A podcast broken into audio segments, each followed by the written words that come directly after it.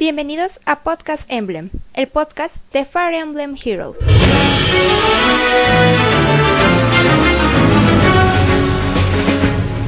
Buenas noches invocadores, summoners, bienvenidos a Podcast Emblem, el podcast en español de Fire Emblem Heroes.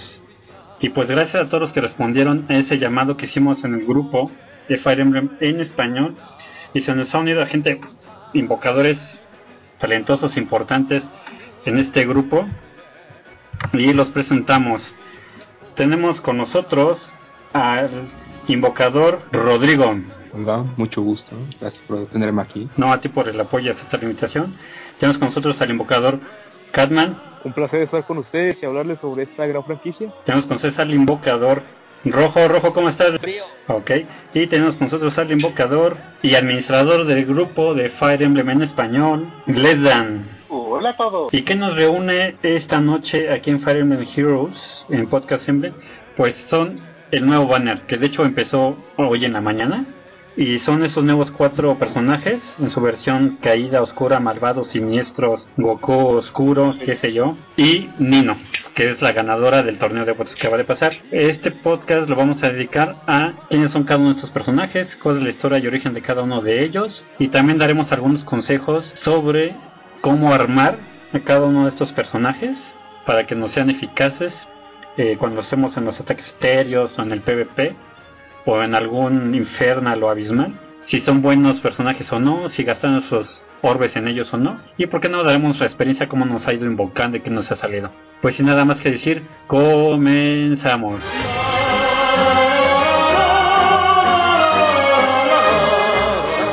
Búscanos en iVoox como Podcast Emblem, el podcast de Fire Emblem Heroes.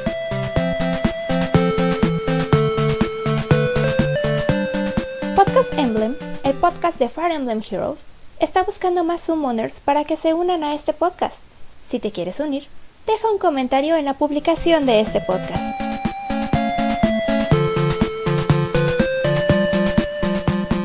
Podcast Emblem, el podcast de Fire Emblem Heroes, está buscando más Summers para que se unan a este podcast.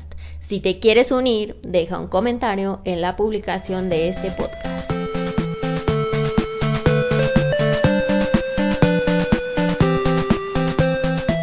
Búscanos en iVoox como Podcast Emblem, el podcast de Fire Emblem Heroes. In Spanish? Yes, in Spanish.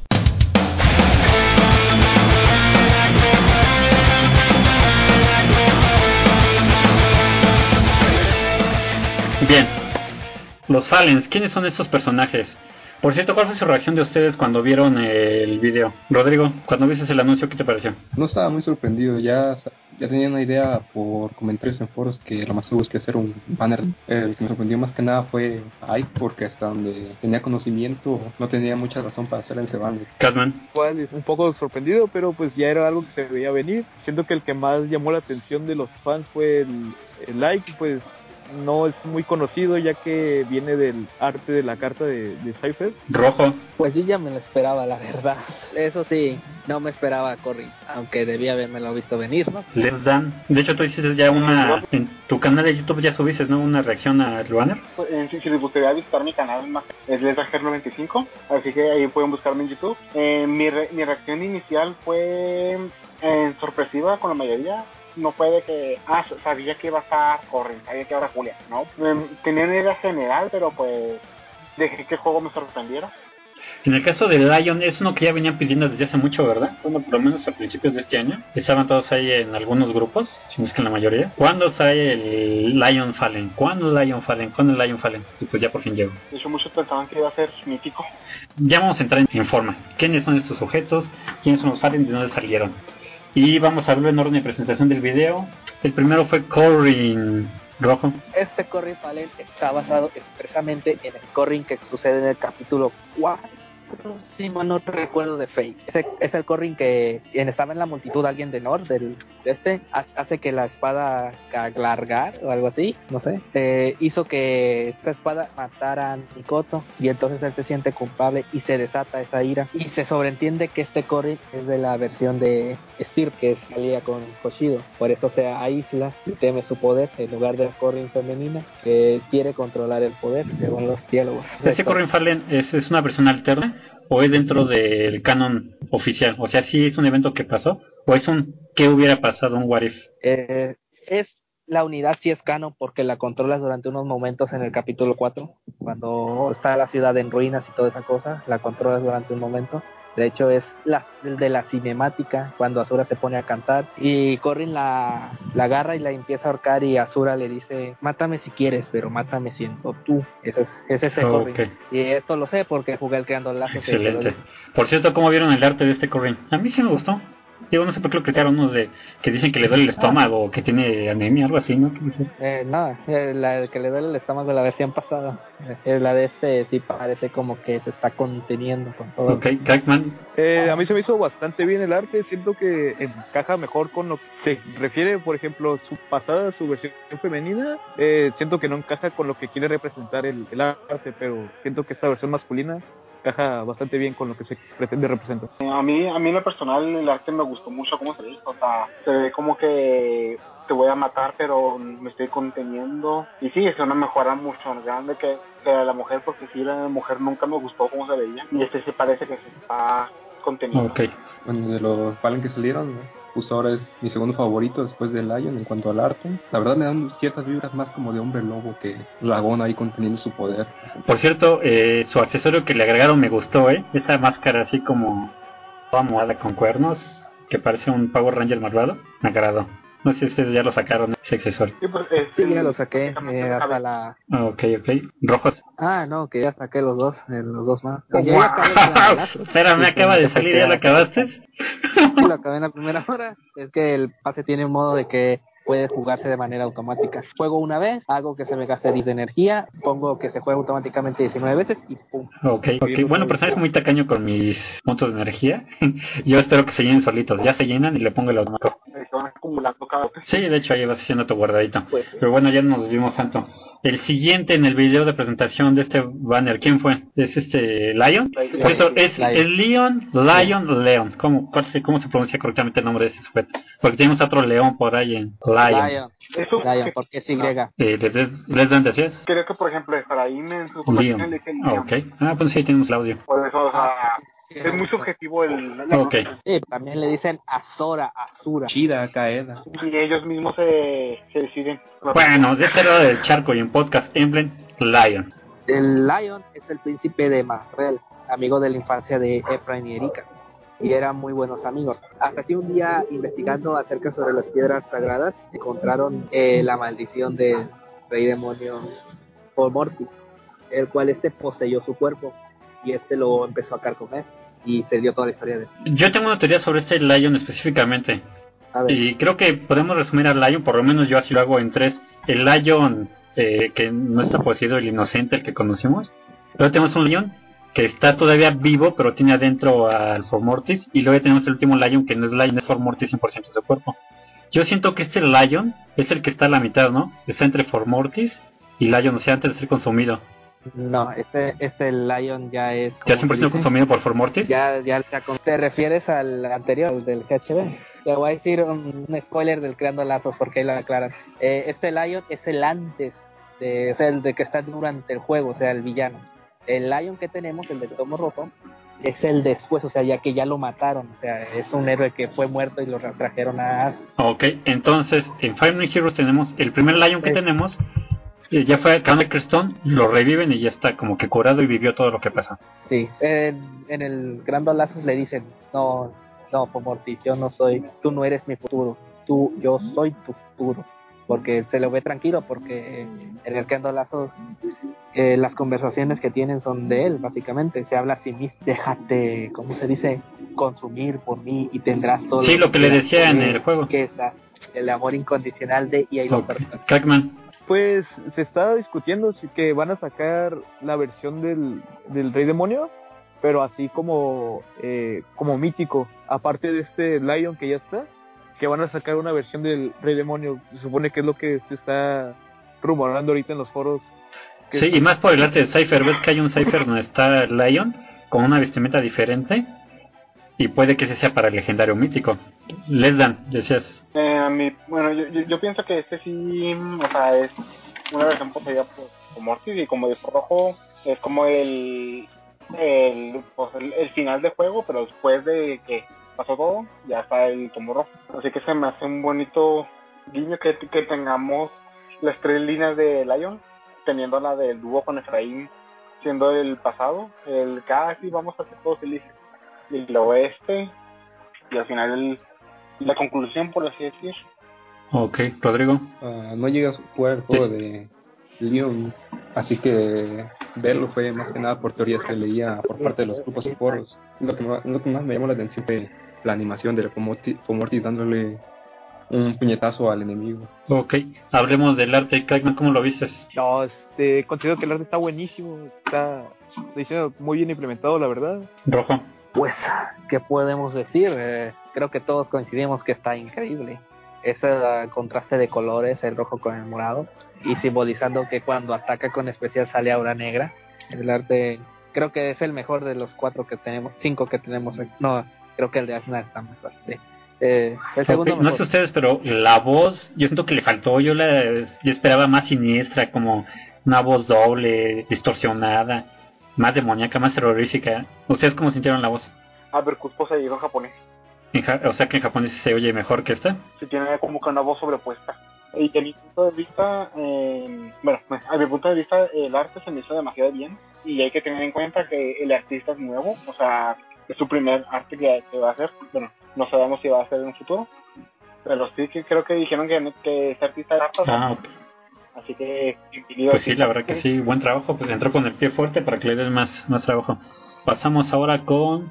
¿Es Julia? ¿O Julia? poseída por Barfroy. Julia es la segunda o tercera primogénita de Deidre con Arby. Eh, en este caso, esta fue la Julia que dejaron en el palacio para ponerla en un lugar a salvo, ya que la estaban buscando para asesinar. Eh, Julius quería matarla por ser la heredera de Naga. Entonces Barfroy viene y la maldice, le echa una maldición y esa es la Julia que tenemos.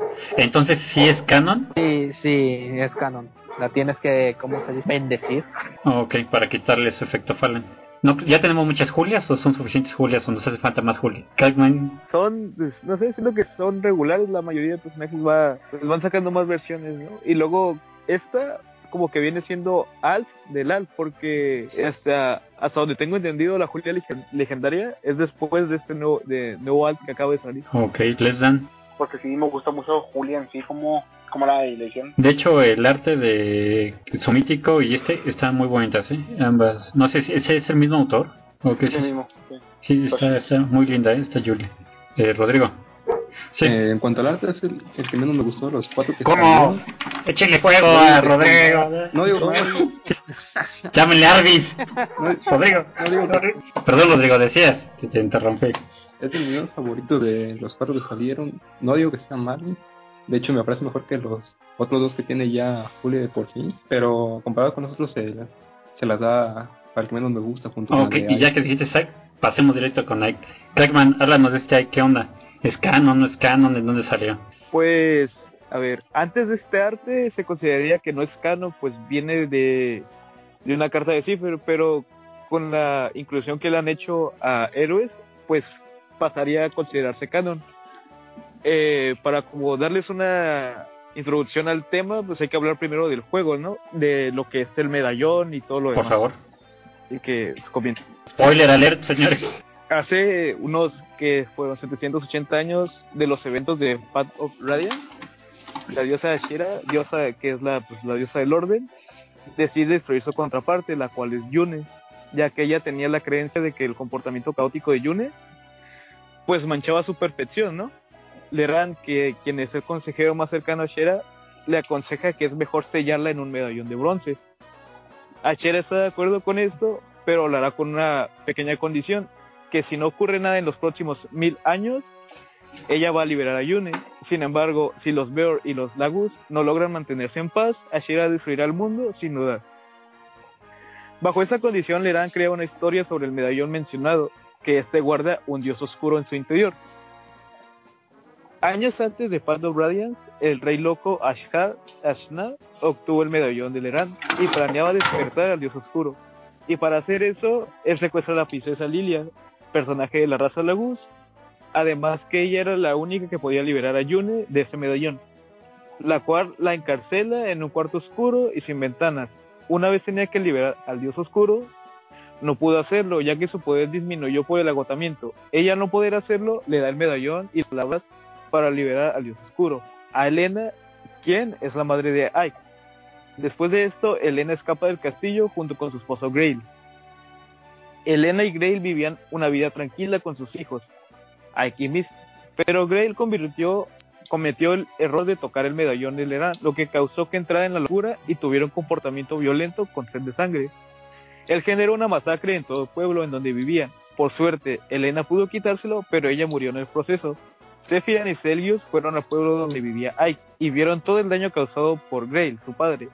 Ellos se encuentran con un Ike traumatizado por todo lo que vio. En respuesta a ello, Sephiroth le borra la memoria y posteriormente Grail le provee a Ike tocar el medallón de Leran. Oh, Ya entre los acontecimientos de Path of Radiance, Ike se encuentra herido de la guerra entre Daen y Crimea. A los mercenarios de Grey los atacan soldados de Anitas. Mientras sucede dicho, una figura en el bosque ordena de que se retiren los soldados. En la noche de ese mismo día, Grey y Ike hablan entre padre e hijo, pero Grey siente algo y se pone en guardia. Él le pide a Ike que se vaya. Esto lo hace quejándose. Entonces Grey se adentra en el bosque y Ike, pese a la orden de su padre, decide seguirlo. Cuando Ike llega, presencia el combate entre su padre y el Caballero Negro. Él sabe que no tiene que intervenir, pero luego ve cómo Grey es apuñalado de manera mortal por el Caballero Negro. Entonces, un Ike furioso enfrenta al Caballero Negro, pero fácilmente es derrotado. El Caballero Negro le amenaza a Grey que le diga de dónde está el medallón, o si no matará a sus hijos. Por suerte, el Caballero Negro escucha el rugido del Rey de Leones, haciendo de que él huya. Ike lleva a su padre a que lo atiendan con los mercenarios. Lastimosamente esto fue demasiado tarde, haciendo de que Grey le diga a Ike de que no le vengue y finalmente muere en brazos de su hijo. Alrededor del juego, Ike tiene la oportunidad de enfrentarse al Caballero Negro, pero este último le menciona que nunca podrá vencerlo si no tiene el arma correcta, ya que tiene una armadura bendecida por la diosa. Poco después, Ike consigue la espada Ragnar, con la cual tuvo su enfrentamiento final contra el Caballero Negro, y Ike sale victorioso de este. Él al fin puede vengar la muerte de su padre. Y para finalizar, en el final de Path of Radiance, se revela que Mist, heredera del medallón de Leran, tanto Mist como Elena, son las únicas que pueden tocar el medallón, ya que su alma tiene un equilibrio entre el orden y el caos. Eh, donde hace aparición dicho personaje Fallen es en un final que se podría considerar malo, el final malo, que se basa en que Ike toca el medallón y enloquece haciendo que él tenga una sed de sangre. No hay un suceso específico en donde él haya tocado o se haya tentado en tocar el medallón, aunque se puede decir que lo pudo tocar después de la muerte de su padre en intento de vengarlo. La personalidad que éste adquiere al tocar el medallón es una muy violenta y llena de pues se hace una suposición de que este toma las partes negativas del usuario y las multiplica mil veces. Eh, las curiosidades principales eh, que creo que muchos no lo saben o poco es, es que el personaje fue revelado en Fire Emblem Cypher, el cual es el juego de cartas de dicho juego. De igual modo que salió el Fallen, que muchos han estado pidiendo con la inclusión de este nuevo Ike. Eh, se, cuando recién se reveló dicha carta, Ike fue comparadísimo con Guts del anime Berserk, que al mostrar la carta y ver los nombres, los fans de Fire Emblem y Berserk pensaron que era una referencia a dicho personaje. Eh, eso vendría a ser toda la historia e introducción que les puedo ofrecer del personaje. Y pasamos a comentar el arte. Cuando fue revelado en los foros, eh, fue como que el que más destacó al no ser precisamente un canon. Pero esto creó como dos posturas, las cuales fueron que era un arte buenísimo y que por su contrario que era un arte feo. Eh, lo más criticado fue que sus brazos se miraron un tanto deformes para la comunidad y se empezaron a dividir las críticas entre es bueno, es malo se esperaba un mejor trabajo y que terminó siendo aceptado a fin de cuentas, ¿no? Yo considero que está bien, pero sí es verdad que la que el arte inicial sí se ve un poco extraño, pero en los artes de ataque y especial se ve buenísimo. Oye, pues si nos hicieron que nos tragáramos el arte de Camila con esos bracitos todos mareros. Y el de, el de daño, ese es el que más me gusta. De este iPhone. ¿Le dan? A mí, bueno, en primero hay que, hay que mencionar aquí que el dibujante de Skype, creo que es el mismo que dibujó a Jacob, de Dimitri. O sea, tiene un estilo como que tipo cómic, de esos que son muy grotescos, o sea, muy sádicos. Así que sí tiene un estilo muy... Pues sí, tal cual lo que... Que le queda bien. Sí, ¿no? lo que se diría verse y Gantz. Sí, de hecho sí tiene un estilo muy parecido. a eso. De hecho mucha gente está diciendo que se parece a Ryu. Evil Ryu ahí con su Dark Shadow. Que de por sí ya lo comparábamos con Ryu.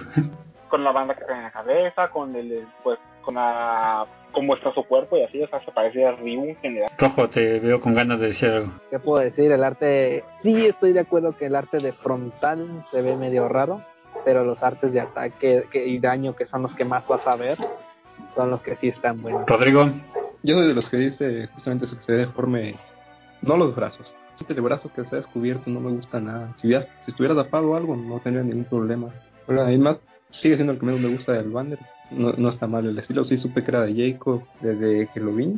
Incluso antes de saber al- el artista, son los mismos trazos. Es que como, bueno, yo por lo que veo sus brazos parece como si fueran bolas muy raro. ok, ok. Igual haber sido un, un recurso rápido del artista, lo dibujó aparte y lo clavó ahí el brazo. Total que todo es digital. Pero bueno, pasemos ahora sí a la carnita, lo bueno, lo importante. ¿Por quién tirar? ¿Por quién gastar mis orbes? Por cierto, antes de que empecemos de hacer el análisis, Ah, cada uno de ustedes ya hicieron su invocación, ya se gastaron sus orbes. Empecemos con Kaitman. A mí me fue pésimo, me quedé en la invocación que fue 25 y ni un 5 estrellas que sea parecido. Yo pienso tirar lo que tanto es por Ike y por Leon, que siento que son lo mejorcito que puede haber. Tanto Leon como se nos presentó derrotando a Anne, eh, tanto en el trailer inglés y a Ofelia en el trailer japonés, que siendo sinceros son un dolor de cabeza en el modo de asaltos etéreos. Y siento que Ike puede ser una buena combinación con personajes como los Otacid, que es uno de mis personajes favoritos. Eh, Rojo. ah, no, solo he hecho los dos tiros gratis. Digo, Ah, los de los de gratis y los cuatro tickets. Sí, los cuatro tickets. Eh, no pienso tirar. Eh, yo, bueno, en mi punto de vista, yo no pensaba tirar, pero la debilidad me ganó. Es que más que nada quería tirar por las habilidades, más que habilidades de Ike, pero no me salió nada, no me salió nada, no me salió nada, hasta que creo que me salió algo en el 30 y, 30 y tantos avo, invocación, que fue Leon, y dije, ah, pues ya, llegó a 40. ¿Y en el 40 quién escogiste? En- estoy aún en duda si escoger a Julia Absoluta, o hagamos el análisis que vamos a hacer, igual te decides por uno. Rodrigo. Ah, llevo cuatro invoca- invocaciones, me falta un ticket, más que nada porque la puntuación no me favorece nada y no me salen puntos de AI para su ticket, pero con esos cuatro tiradas fue suficiente para que me saliera un león neutral y eso que voy a sacar no, no planeo tirar en Oh, este banner. suertudo, sacaste el Fallen con un ticket. wow. Bueno, yo su servidor, este, me gasté 180 y tantos orbes y el gratis y los cuatro tickets y saqué, el Lion lo saqué en el que te dan gratis después de 40 y me salieron tres Ike y se me quedé con un Ike, el más eh, alto en ataque y los otros dos Ike se los di de comer a mi Eriquita. Mátenme si quieren, hagan lo que quieran de mí, pero es que soy fan de Eriquita y le di, le di la C que tiene like y le di la B. Pero bueno, Ay, La Sí, sí tiene una C y una B. La B de que los empuja para atrás y las que, ¿qué es? Creo que le quita la velocidad. Este pacto, pacto de ataque velocidad. Y bueno, ya aprovechando que ya tocamos este tema, empecemos con el análisis. Hey, ¿sigues ahí? No te muevas. El track continúa. Fire Emblem. Vamos a una pausa rápida y regresamos como flash.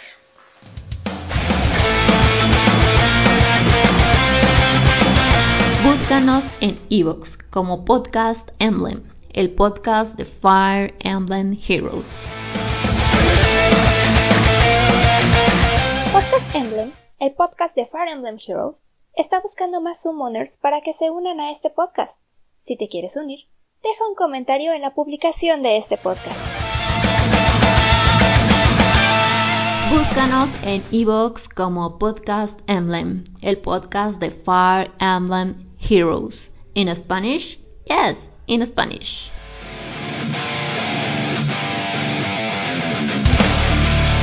Regresamos rápidamente. Seguimos hablando de Fire Emblem.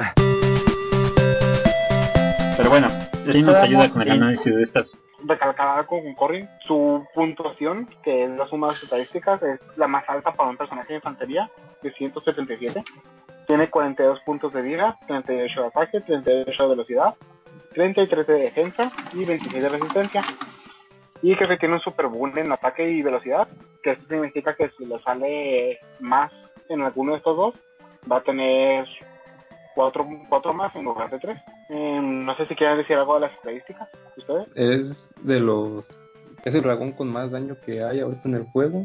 Y como tú dijiste, la unidad de infantería que cuenta con una gran cantidad de puntos base. Que de hecho la única razón por la que la verdad yo tiraría por él es por puntuación de arena. Más allá de eso, es, es una unidad destacable en ataque y como bote de puntuación para arena. Rojo. En, en arena es, o sea, si le tiene más 10 y todo, o sea, es el que puntúa entre los de infantería. La razón por la que te tiraría por él sería su aliento. Me ha tocado pelear con corrinas falen femeninas y realmente si no las matas a la primera, olvídate de que puedas lidiar con ellas. Y sobre todo este que si bien tiene un pelín menos de buff, tiene esta cosa de que te baja el contador y eso es peligroso cuando mucho siento que es infantería y puede acceder a las reducciones de ¿cómo se dice? como rabia o repel del de Ike eso es muy peligroso Ok, ok. Eh, ¿Qué sello le equiparíamos a este Fallen? ¿Les dan? Bueno, eh, más que nada en bajas inversiones, su set base está bien. o sea, si, si nomás lo sacaron del, del tier 40, en su base le funciona. Eh, yo básicamente, como siempre le he dicho mucho a Rojo y a todo el mundo básicamente, eh, tengo un pequeño problema con los personajes super rápidos que reciben velocidad a lo tonto. Así que si mucho le cambiaría la A por algo que le dé más resistencia para que tenga de todo. Como dicen con la Corrin Mujer, que es muy peligrosa de matar, porque tiene de todo super alto. Así que pues sí me intentaría enfocar lo que es en resistencia o hasta contra lagas. Ok. Principalmente lo veo aún con su característica especial que es lo de la reducción de enfriamiento, lo de impedir la reducción de enfriamiento al enemigo cuando está solo, que tiene eso por encima de la versión femenina, incluyendo que la otra es mejor solo por el hecho de, de no tener un color en realidad. Siendo azul y pues, lo único destacable es su ataque, si bien puede buscarse las defensas y un poco más la velocidad, yo solo lo veo como una unidad de contralarga y ventaja y mandarlo a que mate a alguien. Rojo. Ah, realmente es peligroso darle contra larga porque eh, él tiene buenas defensas mixtas y sobre todo si está solo porque recibe más 5 en todo, lo cual es peligroso. Muy poco, muy pocos eh, arqueros magos tienen la velocidad para doblarlo y sobre todo el ataque para hacerle algo bueno. Y Clarice tiene especial espiral y eso me ayuda un montón, por lo que puedo hacerles cosas. Sin embargo, no creo que sobreviva a los embates si es que él le llega a contestar. Y como, y como decía el de este, es un poco menos poderoso por tener un color en lugar de no tenerlo como la otra, pero eso también le da ventajas al poder tener mejor, ¿cómo se llama? Más fuerza contra rojos, que son lo que más abundan Cierto, cierto. puede tener más ventaja contra el color rojo, pero tiene una debilidad contra el verde, siendo que no- es un color común también, siendo Sí, curioso los colores que pertenecen a la Julia Antidragones. Sí, o sea, eso, en, en, lo- en lo que es pero en cuanto a lo que es Julia, de Hydra y Trajir principalmente, que prácticamente esas tres se lo, se lo comen vivo. O en el caso del PvP, ves que abundan mucho los equipos dragones. Siempre vamos a encontrar alguna Nagi. No, pero una, sí, Nagi o esta Mir, que son verdes. Tiki. Bueno, yo me refiero en cuanto a verdes. No, es que, no, Nagi, porque Nagi tiene, ¿cómo se dice? Efectivo cuervo en, el aliento. Que tiene, ¿cómo se llama? Eficacia contra O grises, sea, por lo que puede parar en seco la, la versión femenina. ok, bueno, entonces en ese caso, en un, en un PvP, en cuanto el Fallen Corrin se vea una Nagi, lógicamente ya está fuera este Corrin. Sí, ya está. Ah, Aunque perdón. es posible vencerla, pero tendrías que llevar algo específico contra ella, como por ejemplo rabia. Y al Rat, así se pronuncia, la tiene Asa, te lo des y lo cargues para que de esa manera no solo vas a hacer un absurdo daño porque tiene defensas altas y el buff, sino que vas aparte vas a tener más 10, lo cual podría acabar con Nagi. Ok. Teniendo en cuenta que Nagi no es especialmente rápida, eh, no es difícil doblarla, pero el problema es que bajarle el daño que ella te va a hacer a ti. No, y además sería, o sea, dedicar todo un equipo nada más para que contrarrestar algún detalle que pueda afectar a tu corrin es mucho desperdicio. O sea, bajaría mucho tu, tu impacto contra otros jugadores. Yo por eso que cuando digo, cuando me dicen pongo X unidad y diga, ay no, mi X otra unidad que es claramente eficaz contra la que tienes, la mata, sí, pero yo tengo otros tres que la van a estar bufando y que van a contrarrestar las unidades a las que son débiles. Lo veía mucho con la Edgar legendaria con ay mira mi machacacorazas lo mata, sí, pero yo tengo una florina que destruye tu Ok, machacacorazas. ok. Crackman, ¿alguna observación? La verdad es que no he pensado builds tal cual para los nuevos personajes, pero sí que es verdad que siento que si piensan gastar, que las mejores opciones son tanto el, el Lion como el Ike, y pues que es donde menos se, se puede gastar, vaya, donde menos comida debes tener. Sí, o sea, el que menos este arreglo necesite para no gastar tanto. Y ahorita que mencionas a los siguientes, pasemos a Lion. Lesdan, ¿cómo ves esta unidad? ¿Es buena, es mala? ¿Qué cambios le haríamos? ¿Cómo la equiparíamos? Ok, bueno, primero que nada vamos a mencionar las estadísticas. En- tiene las mismas estadísticas con mago normal. Eh, o sea, la suma, que creo que 163. Tiene 40 puntos de vida, 40 de ataque, 16 de velocidad, 32 de defensa y 35 de resistencia. Eh, tiene un super boom en... Aquí tengo apuntados. En nada, pero tiene dos super bane. O sea, si, tiene, si es menos vida o menos velocidad, pierde 4 puntos pero no gana, no, no gana ni un, ni con ninguna estadística. De hecho, Corrin, te pasó ahorita a decirlo, en resistencia, pierde 4, si le toca menos resistencia. Y bueno, y León, conforme lo veo, la verdad, como ahorita estamos mencionando mucho a Nagi, la verdad Nagi no tiene razón de ser en este momento por la existencia de León. León hace todo lo que hacía Nagi, pero mejor. Nagi lo que tenía era debilidad contra dragón y debilidad contra armadura, y la mayor parte de estos efe- eficacias son rojos, por lo cual muchos pueden matarla. Leon no tiene ese problema tan directo. Lo pueden matar fácil, bueno, entre comillas fácilmente, pero aún así tiene una ventaja enorme, que es la eficacia contra grises. En verde, o sea, puede matar lo que es como dijeron ahorita en el trailer, que salía contra Alm Legendaria, contra Ofelia, Reinhardt también se lo come vivo. En todos estos personajes que son una molestia enorme en asaltos heteros. León se los come vivos, así que sí se me hace un personaje demasiado bueno. Y sí, conforme a habilidades, en su set base igual es muy útil. Básicamente, de hecho, incluso con su velocidad súper baja, con su set base puede tener una velocidad respetable de, de casi 35. Así que sí, o sea, es un personaje que puede sorprender mucho. Diría que el que más puede afectar al meta sería Ok, él. ¿qué sello le pondrías? ¿Cómo lo equiparíamos para aprovechar sus atributos? Eh, pues, pero para aprovechar al máximo su. a- en tratar de aumentar lo más que se pueda su defensa y resistencia, eh, ya que la tiene muy alta. Y con un contracorta, por ejemplo, puede matar hasta las lanzas sin problema. O sea, la reducción de daño que tiene es, bueno, además a distancia, pero es bueno en general. Así que, pues sí, o sea, no, no hay mucho que cambiarle. Su set base es demasiado bueno. Nomás le, en versiones altas le quitaría su A bonus doble es medio confusa usar, pero, pero sí, o sea, todo lo demás. Eh, Oye, pero si en el ataque es etéreo, si en el PvP me encuentro con un mago rojo. Pues básicamente, o sea, eh, su trabajo en sí sería eh, ponerlo en un punto donde reciba golpe de Ofelia, de Reinhardt. Obviamente no, no lo pondría en, en lugar para que aguante un golpe de de Lilina, de Tarja, porque pues, estas se lo pueden comer vivo también. Bueno, aunque creo que hace poquito vi un video que aguantó una Licitia con el especial, que le decía creo que de 63 más el especial, y lo aguantó por la reducción de daño de su arma. Así que puede incluso ser bueno contra roto. Ok.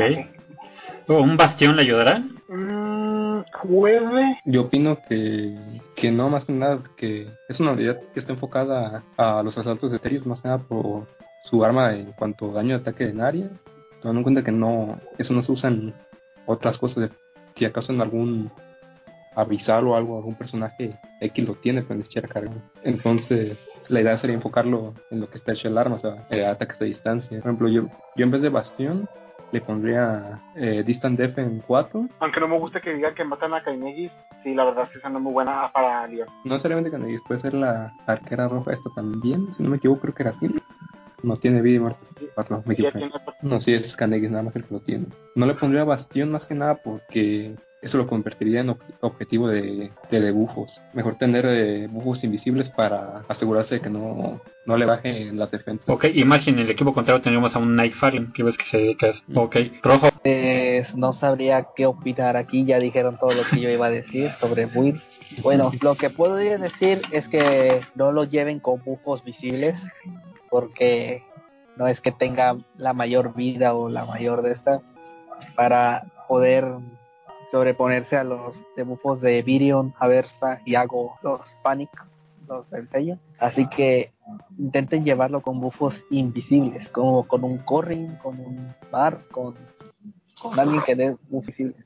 Por cierto, me parece este digno resaltar el detalle de que este Lion tiene un tomo verde y la Erika de tomo rojo. ¿Se lo come o no se lo come? No, no lo hace. Bueno, si está bien armada, sí, pero normalmente no. Bueno, eh, yo, yo- opino que si está con la vida llena Leon, en- es que supuestamente Erika, bueno, supuestamente, en como refinada y todo, que Erika eh, recibe demasiado ataque y todo si tiene la vida llena el enemigo. Así que puede, voy a hacer una prueba de hecho, a ver qué pasa. Ok, y luego lo publicas ahí a ver qué tal pasó. Eh, Rodrigo, Eso ya de- dependería del contexto en el que en el que está, si el Leon está bufeado o no. O sea, si está bufeado, yo digo que puede aguantarlo por la reducción de daño. Básicamente recibe un vaya. golpe nada más por la reducción del 50%. Aquí, No creo eh, que el Leon mate, pero-. Eh, perdón por, por meterme, aquí estoy haciendo una prueba y sí la aguanta. ok, Erika. ni modo, ahí está, un rojo menos, de qué preocuparse. Ah, pero perdón, este Crackman, algo que nos sabes que decir de Lion en cuanto a cómo armarlo. Este, No, la verdad es que no, no, he pensado muy bien detenidamente, pero sí que es verdad que armándolo como corresponde te puede aguantar uno que otro mago rojo, pero también dependiendo de la situación, el mago rojo se lo puede cargar, tanto como no hacerlo. Es como un punto entre sobrevive y no sobrevive, no, no, es como que, ah, te voy a lanzar a que me ataques para resistirte, pero sí que es verdad que también te puede derrotar al, ¿El sello de misiles mágicos le ayudaría? ¿Sí es ese? ese ¿Misiles mágicos? Sello ese que, que aumenta la resistencia a Mm. varios ataques tengas. Opino No, que no. sería contra, contra la Star bailarina, porque contra los demás, pues, como que no. Pues tienen que ser consecutivos los golpes, no uno y luego pega Leon y luego el otro. No, No sirve. ok, un sello menos. Pues ven, pasemos al siguiente Fallen. Julia, Lesdan. ¿Qué onda con Julia? Bueno, eh, Julia, al igual que este León, bueno, eh, eh, ella tiene 39 puntos de vida, 41 de ataque, 24 de velocidad, 17 de defensa y 40 de resistencia. Tiene eh, en Super Boost por todos lados. Si le sale más ataque o más velocidad, obtiene 4 puntos y más resistencia también. Pero si se le sale menos vida y menos defensa, pierde 4 puntos. O sea, básicamente cualquier, casi casi cualquier más y cualquier menos eh, le aumenta 4. O sea, tiene demasiadas por ahí. Y pues viendo sus estadísticas, se nota a simple vista cuál es su trabajo, matar de un golpe y poder aguantar muchos magos. Con esos 40 en ambas estadísticas, es mucho.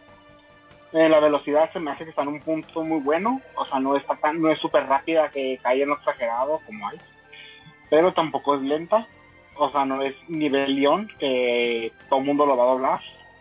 Julia, con un poco de, de boost, de esfuerzo, puede llegar a tener una velocidad pasable para evitar doble. Y pues con su tomo, que si el enemigo no es efectivo contra dragones, ella va a hacer doble golpe. O sea, no importa si tenga la velocidad o no.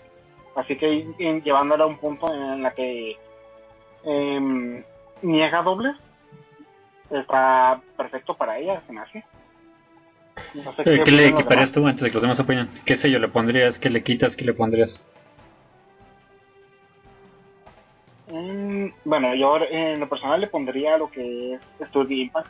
Se me hace que es una ah, muy buena. Ah, y también para tomar en cuenta, su B es la misma que tiene la legendaria, la Ethan que es como un Lul todo. O sea, que básicamente niega los, los buffs de los enemigos y le quita menos 2 en todo. Así que básicamente como si tuviera más 2 en todo. Y con eso solo también puede ser demasiado buena. Y pues con Study Impact, en, o sea, con su defensa base que es 17, el Study Impact lo sube hasta a 27 y luego con, con el Lul 29, o sea, ya está en un punto pasable. Así que pienso que es un mejor A. vista.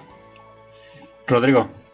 Yo creo que ella es una buena usuaria del clásico y viejo confiable Furia Desesperación. Entre subirse el ataque y la resistencia para ponerle de especial lo que ya tiene que Cyber.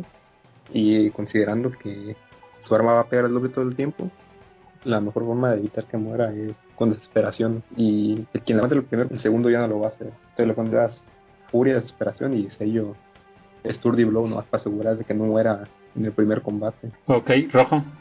Eh, yo le pondría Mirrak Impact, que es el que tiene así mismo la Julia legendaria, que te da 10 de, de, de resistencia y 6 de ataque si inicias el ataque y aparte el enemigo no puede darte un segundo golpe, lo cual es irónico porque es muy. Pero diría que sería bueno, o también le podría dejar el solo porque el solo en sí ya es bastante bueno, porque si Julia está sola, le quitas 6 de ataque y, de- y resistencia al enemigo y le garantizas un, gol- un golpe doble si no tiene ningún arma, ningún arma eficaz contra dragones. Cual en términos sencillos sería más 14 en menos más 14 en ataque y resistencia por su B porque es un null y niega todo el bufo que tenga visible que tenga el enemigo, por lo cual siempre siempre le va a atacar con más 14 de ataque y siempre más 14 de resistencia, que por lo que estoy viendo, su ataque era de 41, con tomo es 55, o sea, más 14 quedaría en 69. Es un ataque bastante absurdo, considerando que no se va a poder defender el enemigo. Ok, y si me encuentro en el campo de batalla a un este, Chrome de arco azul.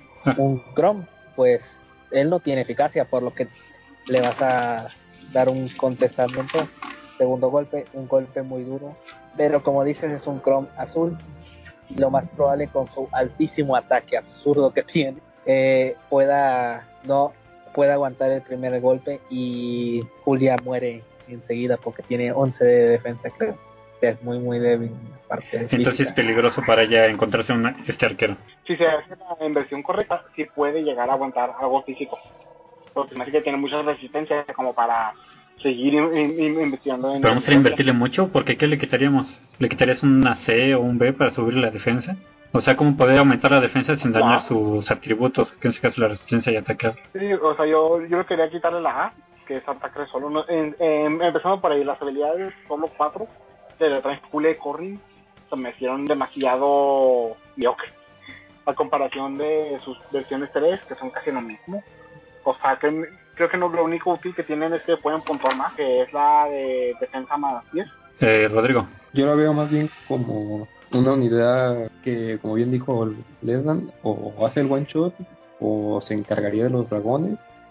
Eh, la razón por la que yo creo que le vendría mejor des- desesperación es porque contra unidades físicas, si bien no la vas a mandar a que pelee con ellas todo el tiempo, se pueden presentar a- de vez en cuando.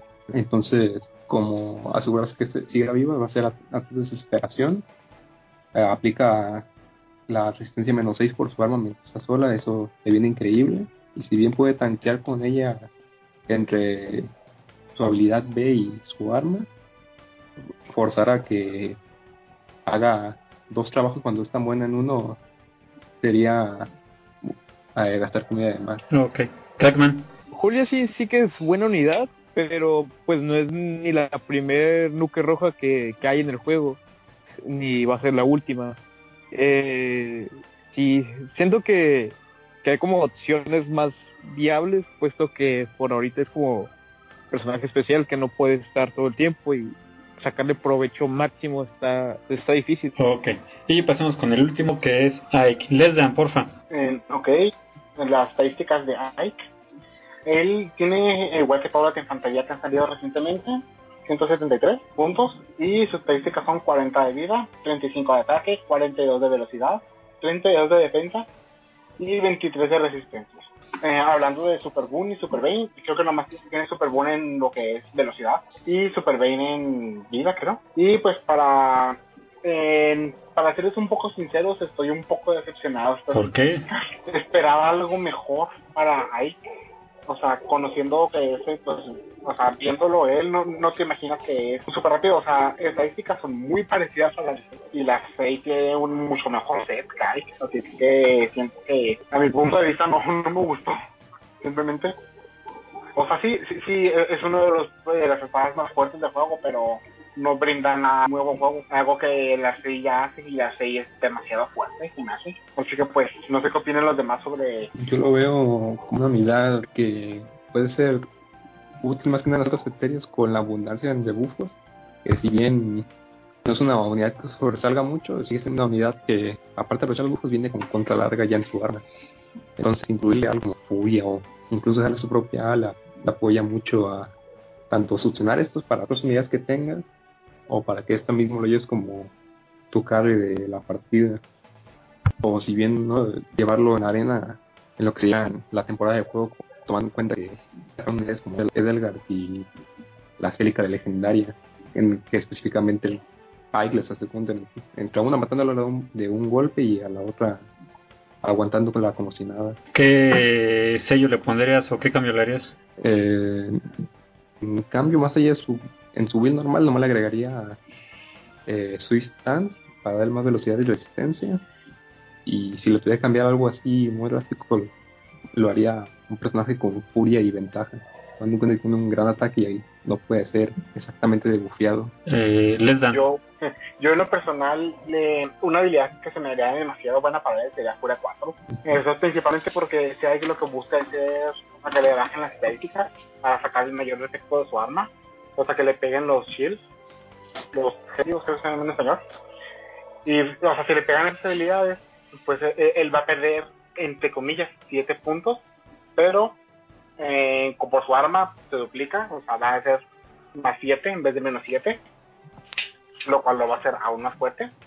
O sea, eh, como digo yo, eh, no, no digo que sea muy malo, solo que me decepcionó personalmente. O sea, siento que su velocidad está exageradamente alta, incluso su más velocidad lo veo como el peor más que puede tener, porque, o sea, con 42 bases y luego con un chill speed, porque le ha pegado a él la fuerza, pues ya tiene 49 un cualquier cosa que le den ya sube a casi 60 sin problema. Siento que la velocidad no la necesita en absoluto, incluso sin merges, sin combinaciones. Así que pues eh, eh, eso es al menos mi, mi humilde punto de vista sobre okay. Rojo. El mayor problema de Ike es que ya hay muchos como él. ¿Qué es lo que decía Leslie? Como el Maret, Vareta, Larcey, y hay ah, que hacen trabajo físico más mejor que él pero como dicen está más enfocado en saltos etéreos donde ahí se va a comer de bufos como si fuera el pan de cada día entonces él puede tanquearse un, todo un batallón mientras él recibe un rebufo de Aversa o Virion por estar pegado a alguien. Ok. Cagman no sé siento que hay que aplica más como para estar dando de comer ya. No. No, sin ofender, no, pues sí, ya hay varios que cumplen su papel bien, y sí, sí le puedes sacar provecho, pero es verdad que su A y su B son, son buenos para dar de comer. En este caso, tiene mucha velocidad. Si le ponemos el sello del sable ese verde, que le ayuda a ejecutar más rápido su skill especial, ¿serviría de algo? La, si le ponemos ah, ese sello, no tiene, o sea, necesitamos cambiar la A, porque la A hace eso exactamente, como dice. Sale sobrando. Entre comillas, o sea, bueno, como, como yo digo, yo, yo le cambiaría la A y pues ese sello ya, ya le Ok, y así estarías aplicando a cada rato su skill, que la verdad está muy pesada de lista esa skill nueva. Falta nuestro querido personaje de Tormenta que aparecerá Ah. mañana. bueno, eh, ¿Tormenta? No es el, de Gran El nuevo Fallen que tenemos este... Sí. Sí, A ver, ¿para qué nos regulamos? Ah, Háblenos de él. ¿Quién es este? el rey loco el enemigo final del juego Que de hecho sale en las pues. conversaciones de Creando Lazos. Bueno, se me hizo un poco curioso que lo pusieran a él en, en la conversación que generalmente al Gran Hero Battle no lo pone, o sea, le dejan como que de ladito. aquí sí lo pusieron. Puedo decir que su build base no es tan buena como digamos, pero y para usarlo bien vas a necesitar invertirle. Y tampoco es que sea un volador espada exageradamente bueno, pero sí puede llegar a destacar. Es un personaje de espada volador, tiene 43 puntos de vida, 37 de ataque, 21 de velocidad, 35 de defensa y 31 de resistencia. Y tiene un arma exclusiva que lo que hace es eh, que le niegue la debilidad contra de volador que tiene y le da defensa más 3 y el enemigo pierde 5 de ataque y defensa si está dos casillas de eso. Ok. Como comida, ¿cómo ven? Como comida no aporta nada nuevo, sino que viene con Distant Death y oleada de ataque y ambos skills ya están disponibles en varias unidades, ¿no? Es que más que nada tiene habilidades pues, X porque es un personaje gratis y se me hace que ellos lo hicieron de esta forma para que uno invierta en lugar de heredarlo. Como, por ejemplo Astram que, que dicen, ah, muy bueno, pero tiene rabia. pero en este caso no tiene nada para heredar, así que pues, pues podemos invertir en él sin más. Creo que usaron la misma estrategia con Itsuki, porque él tampoco tiene algo muy bueno que heredar y eh, sin embargo es de las buenas, mejores espadas que puedes tener debido a su falso. Crackman. No sé, esa inclusión en el Creando Lazos se me hizo bastante divertida, ¿no? Cómo se juega como que es un personaje súper super poderoso buscando rivales, pero sí que es verdad que siento que como su set base no le haría, no le hace justicia ser un super personaje, pero sí que es verdad que con un poco de empeño y comida buena. Por cierto, ¿qué tal su diseño? Va a estar fantástico. Buenísimo. Ah, fue un anime. Y es el mejor. No, hombre, y, hablar de su miniatura, la miniatura también. Ah, por cierto, ahorita que dices de la miniatura, especialmente su dragón, para no sentir las animaciones de las miniaturas así tan malvados. Por ejemplo, ven que este Berkut, cada vez que el niño se retuerce a quedar, o el otro que siempre está dormido en su dragón, o sea, esos detalles en las animaciones. Ahora extrañé eso, ahora no noté un gran detalle en las animaciones. ¿Ustedes qué notaron en los pequeñitos? Eh, el único que me llamó fue la atención que Lion, su animación, eh, como que atacando. Ok, cuando hace el ataque. Sí.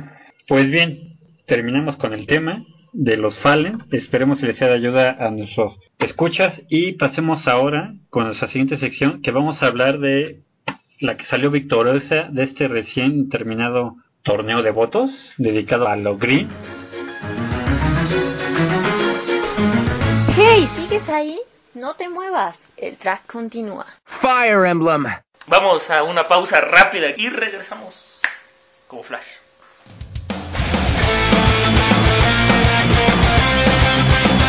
Búscanos en Evox como Podcast Emblem, el podcast de Fire Emblem Heroes.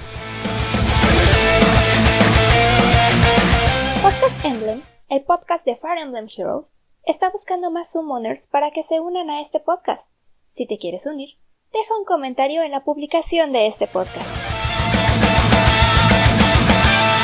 Búscanos en Evox como Podcast Emblem, el podcast de Fire Emblem Heroes. In Spanish? Yes, in Spanish.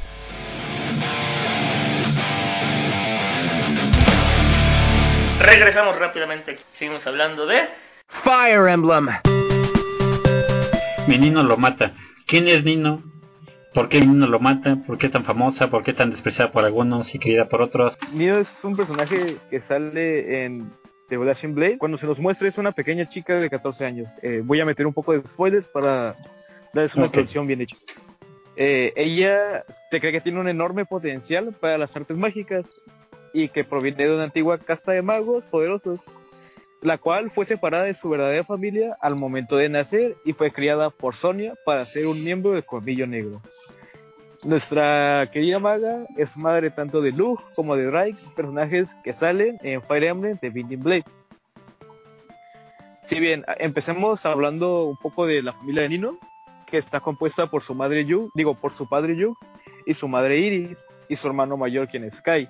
Ellos eran magos poderosos y Nino tenía el potencial para lograr ser una. Vivieron en paz hasta que Sonia, que fue una de las secuaces de Nergal, los visitó de repente y retuvo a Nino como rehén, interrogó a su familia, quienes poseían secretos sobre los dragones. Los padres y hermano de Nino fueron asesinados, pero Nino se salvó de Nergal, quien pensando que podría serle de utilidad en un futuro. hizo que Sonia adoptara a la maga como su hija. Sonia estaba resentida con su hija, entre comillas, desde que era su madre, pero a pesar de recibir abusos de ella constantemente, Nino siempre mantuvo una personalidad positiva, pues anhelaba el calor de, y el afecto materno. Los otros miembros que pertenecían al Colmillo Negro, incluidos Legaul, Jafar y los hermanos Reed, se compadecían de Nino, respondiendo a la negligencia de Sonia. Nino también se hizo cercana a su nuevo padrastro, Brendan Reed. Más tarde, Nino junto a Jafar son enviados a asesinar al príncipe Sefiel. A espaldas de Nino, a Jafar, Sonia le encomienda que una vez eh, lograda su misión de asesinar al príncipe, este asesina a Nino. Jafar, al descubrir que no es capaz de matar a la pequeña, elige protegerla del daño. Úrsula, quien es una de los cuatro colmillos, llegó a la escena, poco después para verificar el progreso de la misión. Al ver que evidentemente Jafar ha desafiado a Sonia, ella asume el papel de matar a ambos objetivos. Casualmente, como es normal, Eliwood, Héctor y Lynn y el resto de sus compañeros asaltan el castillo y logran proteger a Nino. Úrsula muere durante el asedio, o bien, dependiendo de sus acciones, es asesinada por la Morph Lipstelia.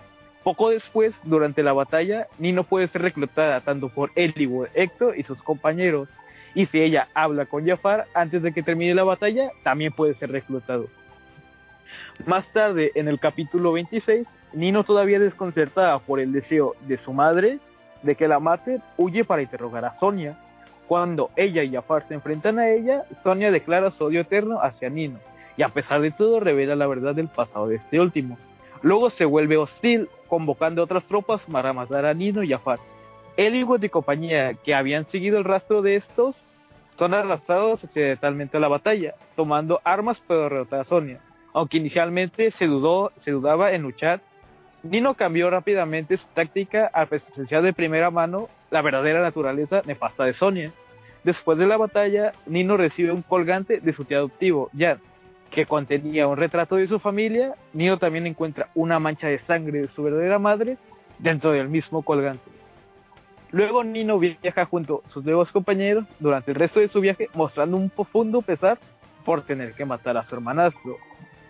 En el capítulo 27, más tarde por tener que matar sus formas de amor junto a la de su padrastro Brenda, al final de su viaje, Nino se establece en Fera y se convierte en la madre de los magos gemelos Luke y Ray. Sin embargo, no se sabe lo que sucedió antes de los eventos de The Binding Blade, dentro del cual está ausente y confía a sus gemelos el cuidado de un orfanato. Dependiendo de con quién sea emparejada entre Blazing Blade, el destino de, de Nino recibe cierta claridad en el epílogo. Por un lado, ese epílogo con Jafar revela que ella desaparece buscándolo después de que los cazarrecompensas vinieron a buscarlo. Por otro, por otro lado, su epílogo con Erg afirma que los cazarrecompensas vinieron a buscarla y para proteger a su nueva familia, ella desaparece. Como curiosidad extra, en Aguageni, su equipo de Spot Pass muestra una referencia a los miembros de Colmillo Negro, que tienen un despacho que vendría a ser Lloyd, un campeón, quien vendría a ser Linus, y un asesino, que vendría a ser Jafar. Eh, la victoria de Nino fue un. Pues, como pasa en la mayoría de torneos de votos, que iba perdiendo, pero gracias a, las, a los bonus finales logró arrasar con nuestra Nagi, quien dio una espléndida pelea. Este. los hay muchos chistes de Nino de que es una maga muy poderosa que todo lo mata según sus usa usadores y es verdad es una muy buena unidad al más 10 con flores y con las will correctas y también hay un chiste entre la comunidad que llaman momento Nino pues esta no sabe leer y lo toman como una burla a las personas que están un poco deficientes de atención o que no entienden ciertas cosas básicas. Es un chiste que se ha esparcido por la comunidad. Es Fíjate, que fuiste muy diplomático y muy correcto. Yo lo hubiera hecho de manera. Muy bueno, lo dijiste muy bien. ¿Qué onda? Explícanos este meme de dónde el de Menino. Todo inicia en los inicios del juego. Ella es una de las unidades bases del juego que, que ya, bien, ya venían desde el inicio, no fue agregada ninguna actualización. Por, ella se hizo muy popular debido a que después de agregar el modo de legar habilidades, las- después de agregar sacrificando un Hinata y una Shana, por Furia y arriba con un Ephraim o un Nairika, hacías por los buffos, por sus armas, hacías que, que ya fuera una de las unidades más baratas, más fuertes del juego, porque tenía un tomo cuchillas que aumentaba todo el daño a, a comparación de todos los buffos recibidos, y en ese tiempo no, no se tenía una velocidad muy grande o, o una resistencia muy alta, o sea, pasar de 25 de resistencia ya era bastante raro y malo y, y aquellas que la pasaban eran unidades azules, así que sería, eran contraproducentes. La, la velocidad más alta que había en el juego era de Setsuna y tenía 35, o no, 40. 40 de velocidad y esa era la velocidad más alta y era un despropósito total de velocidad para que veas cómo han No, sí, cambiado ya estamos cosas. hablando de tres años. Y de ahí nació el meme, la Sí, unidad eh, eh, más barata que puedes tener, porque ella sale básicamente en 3 y 4 estrellas. Es muy fácil obtenerla y es muy fácil obtener el IP que quieres. Porque antes era IP negativo y IP positivo. El hipnos al ponerle más uno. Antes tenías que convivir con tu menos defensa, menos ataque, menos. menos Y Nino, bueno, es que los tomos Kushida eran tomos muy fuertes al principio del juego. Y solo tres personajes lo tenían, que era Tarja, en Odín y Nino. En Odín siempre ha estado en el punto bajo, como que ahí por, por su bajo ataque, y Tarja creo que al principio salía también en 5 estrellas, o sea, era más difícil de conseguir. Así que pues por eso Nino fue más popular. Ok, Rodrigo. Es una idea de un juego que de por sí fue muy popular en el, por lo que fue un personaje que fue conocido. Como pudieron oír por la historia que nos acaban de contar, también fue es un personaje bastante trágico. Normal que para muchos sea popular y esta parte incluye ciertas frases que a algunos les gusta mucho porque siempre se puede decir que Nino hace su mejor esfuerzo ¡Al túmate! Y es, un, es una unidad carismática, es una unidad bonita, es una unidad fácil de conseguir y útil. Entonces no había razón como para no usarla, no armarla. Y pues eventualmente después de usarlo uno decía, oye, no manches, maté a, maté- mató todo con esto. Eh, les dan, hoy en día con todo lo que hay, ¿cómo podríamos equipar o armar a esta Nino para que sea una unidad pues digna de tenerla en los batallones o ya no? Simplemente ya es una unidad que ya no sirve. Eh, hoy en día hasta el mismo set que mencionó Rojo ahorita, que es con Furia y Despe- eh, sigue siendo demasiado fuerte e incluso recibió su propia arma legendaria, lo cual era un tomo cuchillas que no perdía un punto por un punto especial y era la potencia de un legendario, por lo cual es aún más fuerte. Y pues con todas las flores, eh, todo lo que han agregado, todas las habilidades, sigue siendo muy fuerte. Ok, Rodrigo. Eh, es una unidad que por su arma tiene muchas formas de bullearse, pues incluso ponerle contracorta, aún con sus defensas bajas, y enfocarla más bien a ventaja por el hecho de que el efecto de su arma se aplica en ambas fases. O lo más, lo más lógico de un personaje que busca estar bufeada sería ponerle bonus doble para que sus buffes, se- buffes sean más fuertes. Sigue siendo útil en arena, eh, en asaltos etéreos no es tan no es, no, no es útil en general en asaltos etéreos y para continuar el juego es como hemos estado diciendo furia desesperación sigue siendo lo mejor para eso Ok. Rojo, en cuanto a esta Nino, ¿cómo le aconsejas que la equipemos o no la equipemos? ¿La llevamos a 10? ¿Le pongo todas las dragoflores o no lo hago? ¿Qué, qué hago con mi Nino? Bueno, tienes planeado armar a Nino, pues sí, es recomendable, incluso hoy en día de hoy los tomos cuchillas sigue siendo fuerte, aunque debido a cierta habilidad B que ya que tiene cierto maguito hijo de un- otro maga verde, ya no es posible parar porque esa vela tiene mi Florina y ella para a Nino bastante en seco. Pero E sí, considerando si- eso, sea, Furia, la build más, la build barata más, más, más óptima para ella sigue siendo la que han mencionado, que es Furia y Desesperación, Desperation, arremetida. Pero si quieren ponerle una build muy cara, etcétera, etcétera, yo diría que bonificación doble para aumentarle las estadísticas, no solo au- aumentarle otros 6 puntos en ataque, sino aumentarle más la velocidad, la defensa, que no le hagan tanto, etcétera, etcétera. Ponerle en B, no sé, es- espiral especial y ponerle destello para que sí siempre te haga un, un, un super ataque.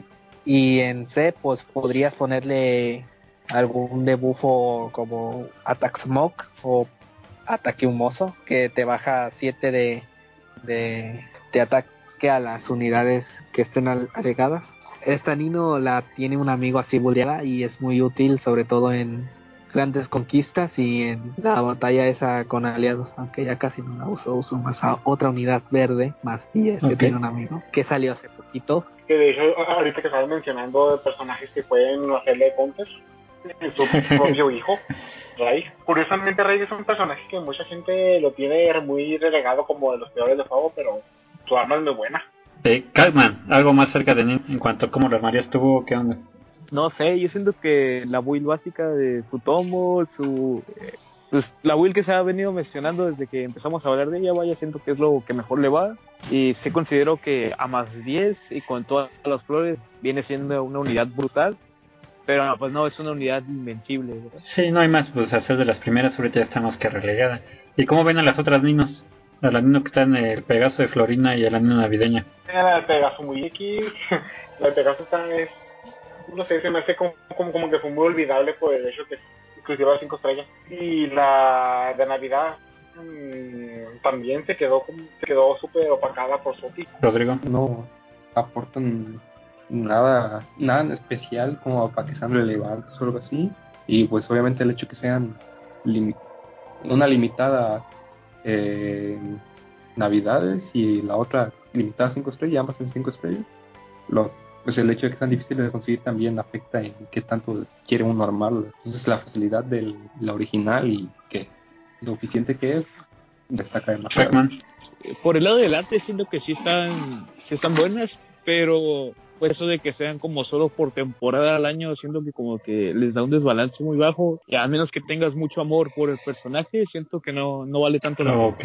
Bueno, yo siento que la principal desventaja que tienen ellos es que son unidades en, en algo, o sea, una unidad voladora es débil a los arcos, Nino normal no tiene ese problema, mientras que la de Navidad es débil a anticorazas, que, que hay unidades de todo tipo de eso, y la Nino normal tampoco tiene ese problema. Por ejemplo, eh, un machacacorazas puede destruir a Nino Navidad, mientras que la Nino normal puede sobrevivir a un rojo si la tienes armada correctamente. Ok. Es un más plus para esta Nino Primigenio. Hey, ¿sigues ahí? No te muevas, el track continúa. Fire Emblem. Vamos a una pausa rápida y regresamos como flash.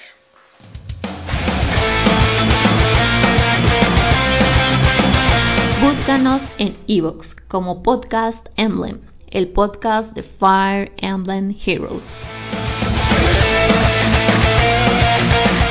Podcast Emblem, el podcast de Fire Emblem Heroes, está buscando más summoners para que se unan a este podcast. Si te quieres unir, deja un comentario en la publicación de este podcast. Búscanos en Evox como Podcast Emblem, el podcast de Fire Emblem Heroes. In Spanish? Yes, in Spanish.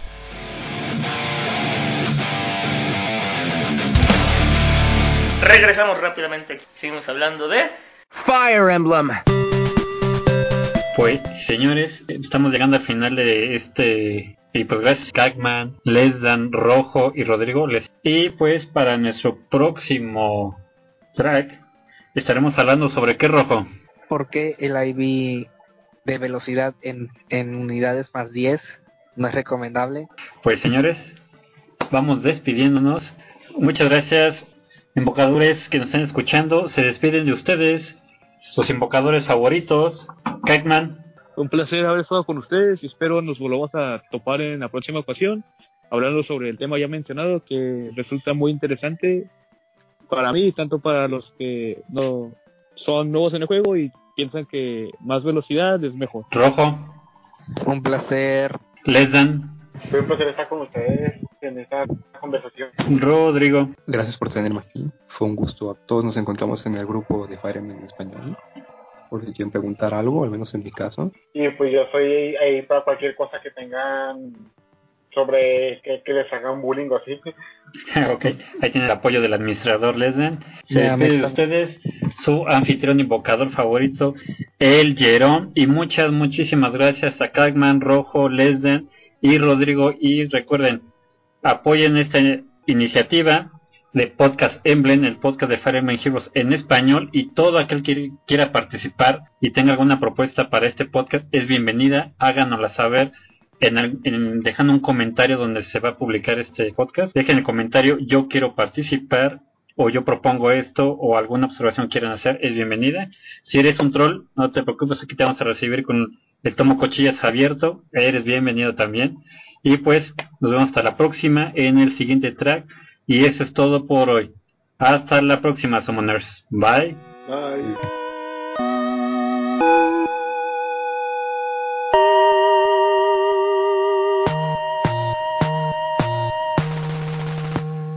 Gracias por su tiempo. Nos escuchamos aquí la próxima.